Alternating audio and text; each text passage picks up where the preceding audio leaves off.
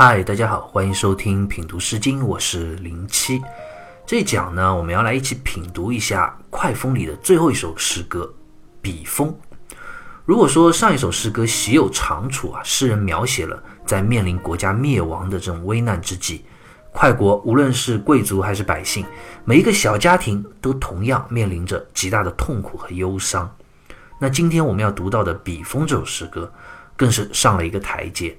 诗人将小小的家庭和大大的国家联系了起来，更多从一种家国情怀的角度去表达内心对于国破家亡的这种伤感之情。诗歌一共有三段，我们先来分别读一下诗歌前两段的，分别第一句：笔锋波兮，笔车节兮；笔锋飘兮，笔车飘兮。笔锋波兮，飞这个字啊，在这里读笔。马瑞辰在《毛氏传简》里啊，就解释说，笔和飞古通用，所以这里的飞啊，通彼此的那个笔，是一个指代词，就是表示那个的意思。那发字呢，在这里做一个象声词，形容风声很大的声音，所以读波。所以笔锋波兮啊，就诗人在讲那风儿吹得呼呼作响。比车节兮啊，节这个字在三家诗的齐诗和韩诗里都写作接，也就是左边的这个单人旁换作提手旁，是指车辆急趋、快速前行的意思。诗歌开篇啊，诗人就描写了一幅非常凄凉压抑的画面：天空灰暗啊，大风呼啸，车马呢又在急行。那问题就来了，这对车马迎着猛烈的大风，如此急切的。是想要赶往何处呢？答案其实很简单。此时的快国啊已经灭亡，快国的百姓不得不逃离自己世代生长的家园，背井离乡，远走他方。这是一幅亡国之后百姓避难逃离的悲情画面。那诗歌接下来第二段的第一句：“笔锋飘兮，笔车飘兮。”虽然文字上看起来有那么一点重复，和。上一段的第一句相比来说，只是换了两个字而已，但是其实诗人的用字啊，更是进一步描写了风和车，在意涵上将这种亡国逃离的悲情气氛渲染的更加深了一层。笔锋飘兮的这个“飘”字，毛诗里就解释说，回风为飘，意思就讲古时候指回旋的风啊，旋风称之为飘。那旋风啊，一方面非常的猛烈。另一方面呢，它急速回旋啊，变幻不定，正所谓是无常之风。我们看，这就是环境描写对于文学气氛烘托的重要性了。假如说，当你要写的内容啊是很快乐、很和谐的一个画面，那笔下的风往往也是和煦温暖的春风啊，或者让人感到舒适的东风。但是，当你要描写的是一群流离失所、亡国的百姓的时候，风也变得无常而猛烈起来了，变成了旋风。其实这也象征着这群国破家亡、背井离乡的人们，他们今后的命运或许也会像这无常的旋风一般，不知去向，颠沛迷茫。那接下来，笔车飘兮，这个“飘”字啊，现在很多解释也认为是马车急速行驶的意思。其实它还有另一层含义。毛诗里就解释说：“飘飘无节度也。”意思就讲“飘”在这里不仅是指速度快。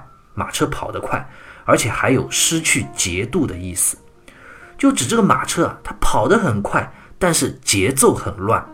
这又说明了什么呢？就说明驾驶马车的这些人们，那些离家逃亡的快国百姓，他们此时此刻心里是心乱如麻。说到底，不是因为这个国家已经灭亡，不能再待下去了，谁会愿意离开自己家园呢？心中当然是悲伤不舍。手上又要控制着马车迅速的逃离，那马车怎么可能跑的节奏稳健呢？所以，我们看诗人啊，在这些细节上的描写，在诗歌第二段第一句这两个字换得多好，旋风无常，车马无度。通过文学上这种环境氛围的烘托，到后来其中折射出的这种心理描写，乱了脚步，节奏跑得又乱，风又回旋不定，都将这样一副国破家亡。逃离、离散的这群急行的车队，刻画的入木三分。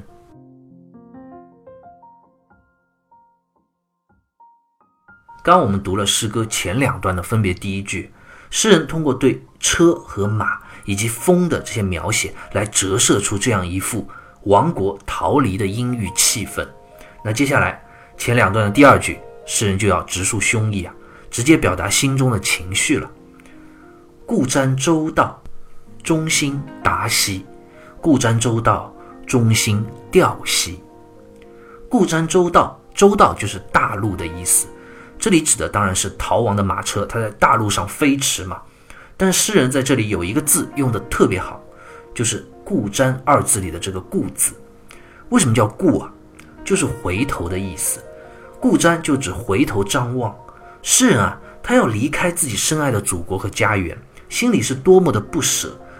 所以马车疾驰逃离啊，离家越来越远，诗人呢也不住的回头去张望，心中依依不舍。中心达兮，达就指忧伤之意。诗人的心中此刻是多么的忧伤不已啊！那接下来第二段的这一句，用字上更进一步，诗人的文学功力真的是非常好。我们看“故瞻周道，中心调兮”这一句，其实就把上一句的“达”字换成了“调”字，但这个“调”字用的真的是非常好。我们通常的《诗经》解读也简简单单将这个“调”字解释为悲伤之意。但其实这样的解释啊是不够的。调这个字不仅有悲伤的含义，更重要的是它有吊唁、凭吊之意。凭吊就指缅怀已经故去的人或者事。那诗人在这里凭吊什么呢？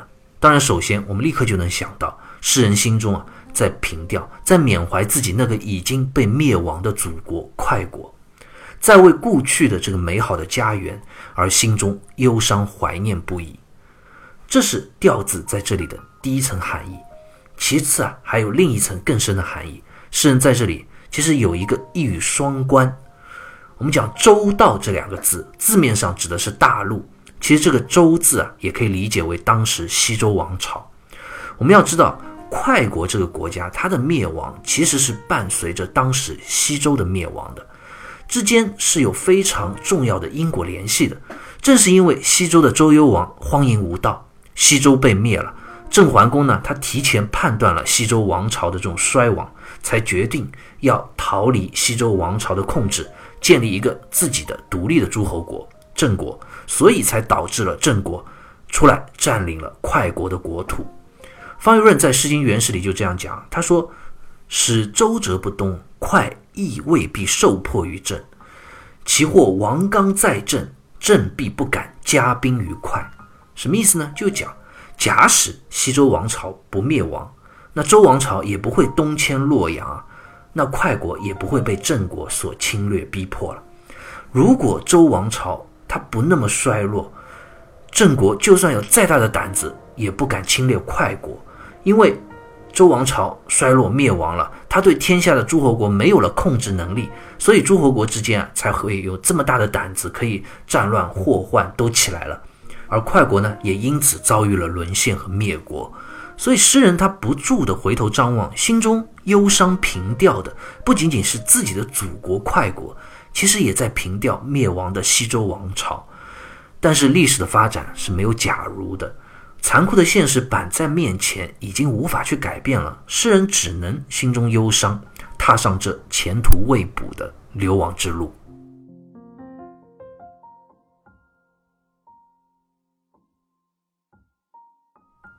接下来我们看诗歌的最后一段，这一段在文字上和之前两段有着明显的不同，所以其实诗人也是换了另外一个角度，以小见大，从家国情怀的这样一个维度来进一步抒发内心的亡国之痛。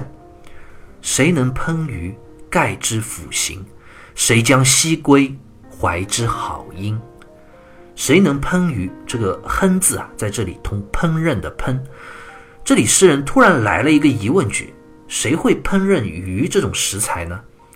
盖之腐行，盖这个字，我们经常讲灌溉嘛，就指往田地里啊注入很多水的意思。那在这里就引申为用水去洗涤的意思。洗涤什么呢？腐刑，腐刑指的就是古人所用的炊具，差不多就是我们现在讲的做饭烧菜用的大锅。诗人在这里啊，就是在讲，有谁会烹鱼做饭呢？如果有人会，我愿意为他刷锅洗碗。这句非常特别啊，诗人怎么就突然从前两段讲到的大风呼啸、车马疾行，一下子就写到了烹鱼洗锅这件事了呢？这其中其实有两层的含义在里面。首先，第一层，我们想，烹鱼洗锅，这些都是日常生活中最细微的家庭琐事吧。而诗人如今远走逃亡啊，哪怕是这样最平凡、最简单的家庭之事，他也没有机会去做了。所以，其实诗人回望自己远离的家园，想到了曾经平凡而快乐的家庭生活，洗碗做饭这些细小的琐事啊。简单，但是很快乐。诗人又怎么不心酸呢？唐代的诗人杜甫啊，有一首诗歌叫《江春》，里头就有两句：“老妻画纸为棋局，稚子敲针作钓钩。多病所需为药物，微躯此外更何求？”这句话就讲我们普通的老百姓、小家庭，不就是渴望平平淡淡、温情快乐的这种家庭生活吗？爱人妻子啊，用指头画了一张小棋盘啊，夫妻两个开开心心的下下棋。然后呢，小儿子敲打着这个针啊，做了一个小鱼钩，大家一起钓钓鱼。老朋友之间呢，相互照应照应，多联系，彼此之间啊多往来。除了生病需要吃药之外，我们小老百姓还有什么奢求呢？平平淡淡就是真，就是幸福嘛。而现实是什么？有国才有家。如今快国这个国家。破灭衰亡了，平凡小家庭的这种温情和快乐也就随之烟消云散，荡然无存。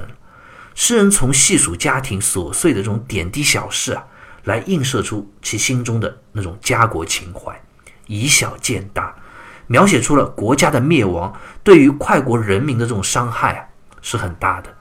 其次呢，这里讲到烧饭做菜啊，还有另一层可以理解的角度。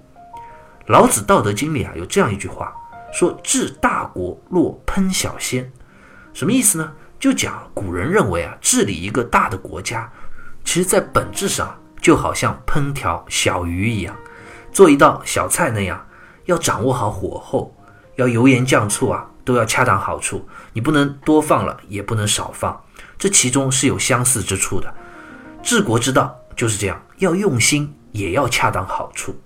毛诗里也就讲：“烹鱼繁则碎，治民繁则散。知烹鱼，则知治民矣。”意思就讲，尤其像鱼这种食材，我们知道它的肉质是非常易碎的。如果烹饪处理的不好，搅动的太频繁了，那鱼肉就碎了嘛，不成形了。那治理国家也是这样，如果统治者他不能正确使用方法，没有好的方式去治理国家，那国家也会处于危难，老百姓也会颠沛流离、分散。所以，诗人在这里啊，又是在以小见大了，就从小小家庭中啊，刷锅洗碗啊、烧鱼这样的小事，影射出了这样一个大国治理需要智慧的道理。诗人之所以这么说，其实也是希望此时此刻能够有一位真正有道贤明的统治者站出来，带领大家用正确的方式。治理好快国，帮助这个国家能够重新复国啊！如果真的有这么一位统治者存在的话，诗人心甘情愿为他刷锅洗碗，努力协助他治理好这个国家。那我们看，尽管已经国家灭亡了，国破家亡，诗人呢已经在疲于奔命的逃亡了，但是他心中还是期盼能有这样一位救世主出现，希望自己的家园能够重新变得生机勃勃。谁将西归，怀之好音啊！这一句从字面上其实很好理解，谁将西归？就诗人又在问，谁会往西面回到故乡去呢？那从这句话就可以看出，诗人他是在往东面逃亡嘛。这个是其实是符合历史的，因为快国这个国家的灭亡是伴随着西周灭亡一起的。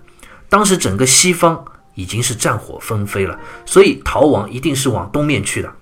当然，这个“西归”二字啊，在这里也是一个一语双关。一方面，诗人是在讲自己西归到自己的祖国快国；另一方面，也是指的破灭的周朝。那接下来“怀之好音”，“好音”这两个字啊，指的就是好消息、报平安的这个意思。如果有人能够往西面回去故乡也好，或者回去已经灭亡的西周故土也好，那也请你给那些依然在故土战乱中的家人亲人。带去一个好消息，带去一个平安吧。我如今虽然流亡在外，但一切还都算好。希望有朝一日啊，能够再次回到你们身边，回到自己朝思暮想的那个家园。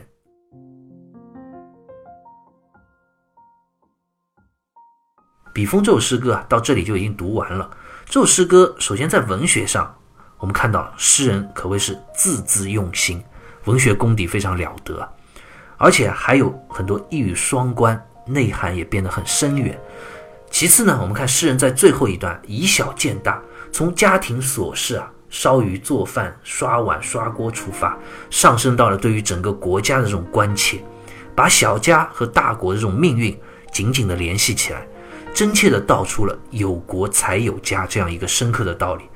我们在一开始讲快风的时候啊，就讲过快风里的诗歌，四首诗歌之间是有相互联系的，形成了一个有机完整的文学整体，叙述了整个一个当时快国的。